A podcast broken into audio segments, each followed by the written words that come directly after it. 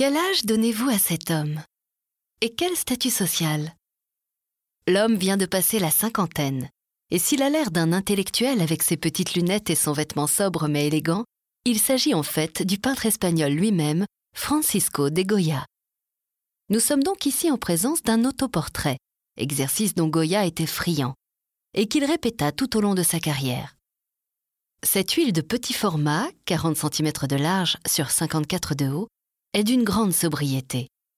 L'accentuation de la lumière sur le modèle rend sa présence imposante, tout comme son regard noir dont on a du mal à se détacher.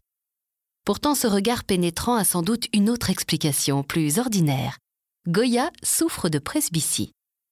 Dès 1787, il écrivait que sa vue avait faibli et qu'il était obligé de porter des lunettes.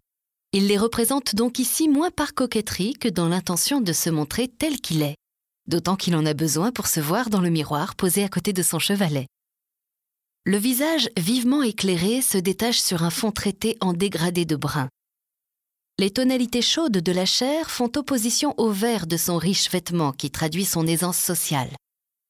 Le col haut, presque à l'aplomb de ses longs favoris, masque en partie une écharpe qui entoure son cou massif.